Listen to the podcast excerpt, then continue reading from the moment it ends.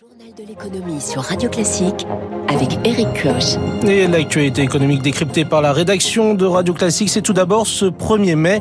Un 1er mai pour casser la baraque historique et festif, espèrent les syndicats, qui une fois n'est pas coutume défileront ensemble pour ce qui s'apparente comme une 13e journée de mobilisation nationale contre la réforme des retraites. Des centrales syndicales main dans la main le jour de la fête du travail, du jamais vu depuis plus de 20 ans.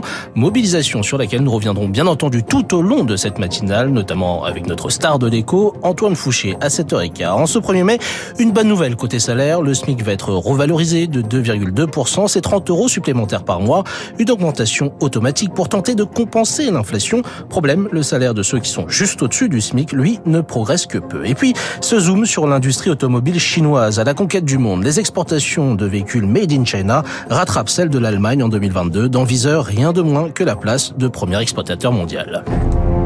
Radio Classique. Un 1er mai aujourd'hui placé sous le signe de l'opposition à la réforme des retraites. L'intersyndicale appelle à une mobilisation massive. 300 rassemblements sont attendus un peu partout en France. Des syndicats qui défileront côte à côte un 1er mai. Une image forte, ce n'est plus arrivé depuis la présidentielle 2002. À l'époque, c'était pour dénoncer la qualification de Jean-Marie Le Pen au second tour. Certes, des questions subsistent sur la suite à donner à ce mouvement. Le maintien du front syndical reste incertain. Mais pour Jean-Michel Denis, professeur en sociologie à la Sorbonne, c'est déjà un exploit que cette unité est tenue si longtemps. On a vraiment des organisations syndicales extrêmement différentes hein, les unes des autres sur leur manière de voir et leur modalité d'action.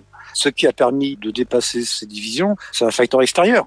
Il a fallu effectivement que un gouvernement s'obstine à maintenir une attitude vis-à-vis du mouvement syndical pour le fédérer. Cette cohésion a été perçue de façon extrêmement positive, à la fois des salariés, mais aussi par les politiques. Ceux qui ont critiqué la réforme ont dit, bah, ce mouvement social a montré euh, des modalités tout à fait intéressantes. Donc, il en va aussi de leur crédibilité de rester ensemble le plus longtemps.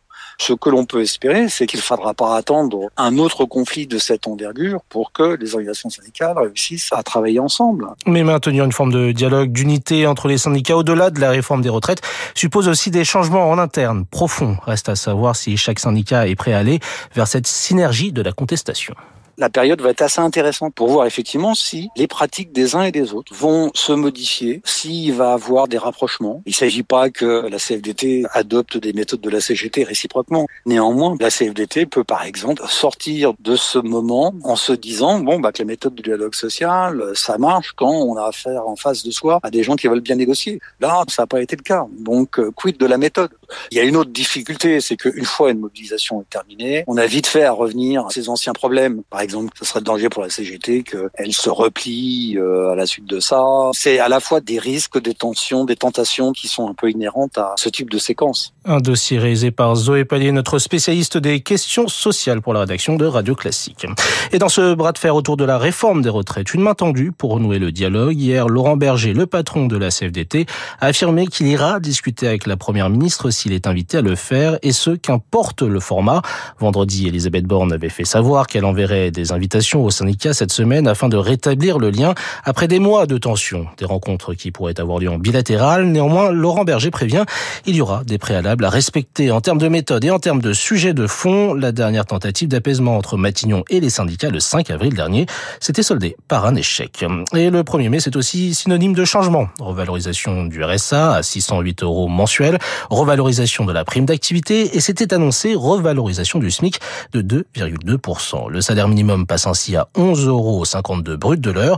Sur la fiche de paye, cela fait 30 euros net supplémentaires par mois. Depuis le 1er janvier 2022, il s'agit de la cinquième revalorisation du SMIC pour prendre notamment en compte l'inflation. Problème, avec ces vagues successives d'augmentation, le salaire minimum tend à rattraper le salaire de base moyen qui, qui lui, n'a augmenté que de 4,5% sur un an, souligne Gilbert Sett, professeur d'économie à Neoma Business School et président du groupe d'experts sur le SMIC on observe un resserrement de l'éventail des salaires. Le SMIC pousse les minima de branche quand il est augmenté.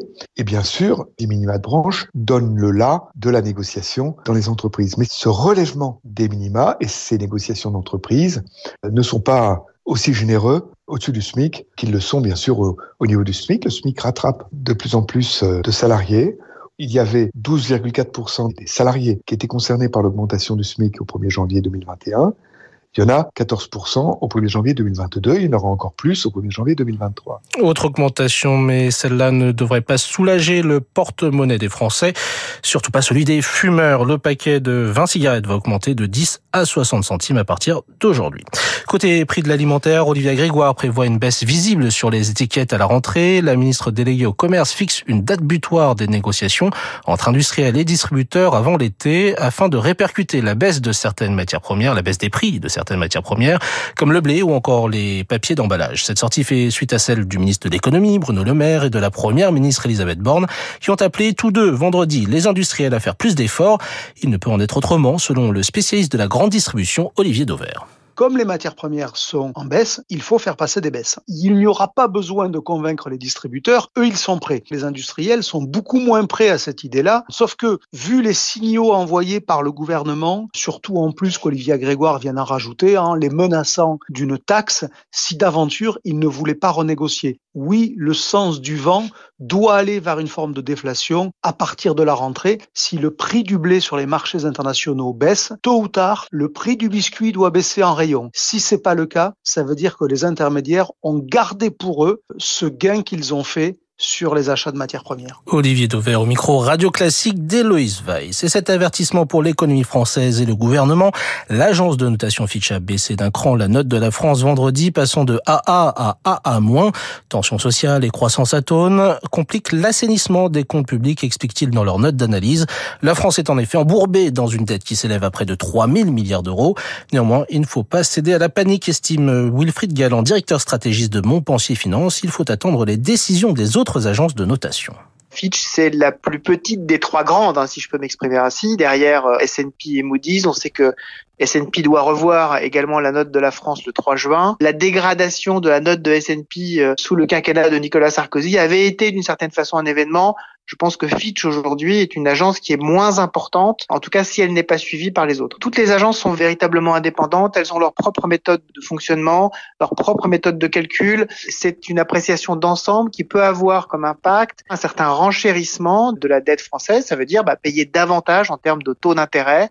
Peut-être que ça va coûter un petit peu plus cher de se financer sur les marchés en fonction de ce que va dire S&P le 3 juin. Et les marchés, justement, on va y jeter un coup d'œil. Le Nikkei s'affiche en ce moment à plus 0,92% à 29 122 points. Le pétrole, le baril de Brent s'affiche à 79,51$.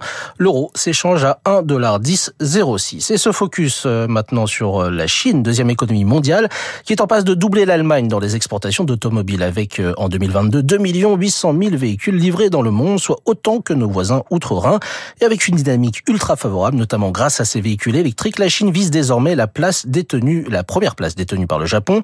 Pour en parler avec nous ce matin, le spécialiste automobile au cabinet de conseil SIA Partners, Arnaud Aimé. Bonjour. Bonjour.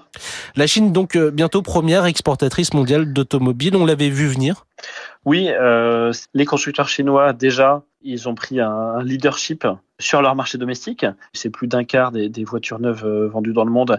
Qui plus est, ils s'appuient sur une technologie, vous en avez parlé, le véhicule électrique qui est maintenant très présent en Chine, c'est presque un tiers des, ventes de véhicules neufs, pour lequel bah, les constructeurs chinois sont euh, en pole position parce qu'ils ont très tôt investi dessus. Ils commencent à saturer euh, leur marché euh, domestique et donc ils vont à l'attaque des marchés occidentaux, à commencer par ceux qui sont le plus favorables aux véhicules électriques, notamment l'Europe. Au-delà de la technologie électrique, est-ce que les voitures chinoises ont d'autres arguments à faire valoir? Elles sont bon marché. On commence à le remarquer, euh, euh, nous, Européens, euh, sur notre, sur notre marché, puisqu'on commence à voir apparaître des marques chinoises et on constate sur des, des, véhicules milieu de gamme des écarts de prix assez importants qui peuvent aller jusqu'à la dizaine de milliers d'euros. Les, les Chinois arrivent à produire pour moins cher. Et c'est pas seulement une question du coût de la main d'œuvre, c'est aussi qu'ils ont moins de contraintes de maîtrise de l'impact environnemental pour la fabrication des batteries notamment. Pourtant, cette montée en puissance reste discrète. En Europe, les véhicules chinois représentent seulement 5% du marché européen. Pour quelles raisons, finalement, euh, l'Europe reste assez, euh, on va dire, hermétique euh, à la pénétration de ces véhicules? Le phénomène, il est tout récent. vous avez cité un chiffre qui est assez modeste, mais qui est néanmoins en forte croissance et, si on est encore qu'à l'émergence, eh bien c'est parce que les constructeurs chinois se positionnent sur le véhicule électrique et que euh, euh, le, nombre de ventes euh, de véhicules électriques en Europe Euh, certes, il est en croissance très forte, mais il est encore euh, minoritaire dans le, dans le chiffre euh, des ventes. Euh, ensuite, je pense qu'il y a des, des, faiblesses plus fortes des constructeurs chinois pour l'instant sur le marché européen.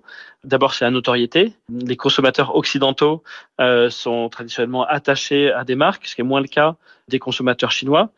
Là, les Chinois se lancent en Europe avec des marques qui sont encore peu connues des Européens. Ça, c'est une première euh, faiblesse. Une deuxième faiblesse, c'est euh, le réseau de distribution. Pour maximiser euh, les ventes dans les pays européens, bah, il faut avoir un réseau de, de concessionnaires.